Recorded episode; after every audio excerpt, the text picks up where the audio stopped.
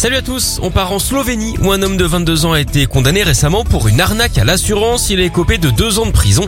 En même temps, il n'y est pas allé de main morte, hein, c'est le cas de le dire, puisqu'il s'est volontairement tranché la main avec une scie circulaire.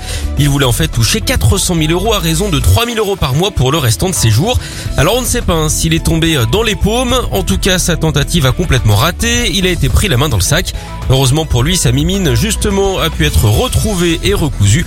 Désormais, il va devoir prendre son mal en patience car dans son cas, demain, c'est loin. On enchaîne en Angleterre où une femme là-bas s'est mariée avec un arbre. Kate, c'est son prénom, a même célébré le premier anniversaire de cette drôle d'union il y a quelques jours avec des amis. Alors on ne juge pas, hein, après tout, euh, si ça la branche.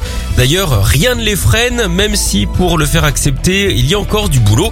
En tout cas, le couple s'aime plus que jamais, dit-elle. Pour le voyage de noces, on sait hein, où ils auraient aimé aller, en Écorce évidemment. D'ailleurs, en parlant de ça, vous connaissez sans doute le chien que les arbres redoutent le plus, la scie évidemment.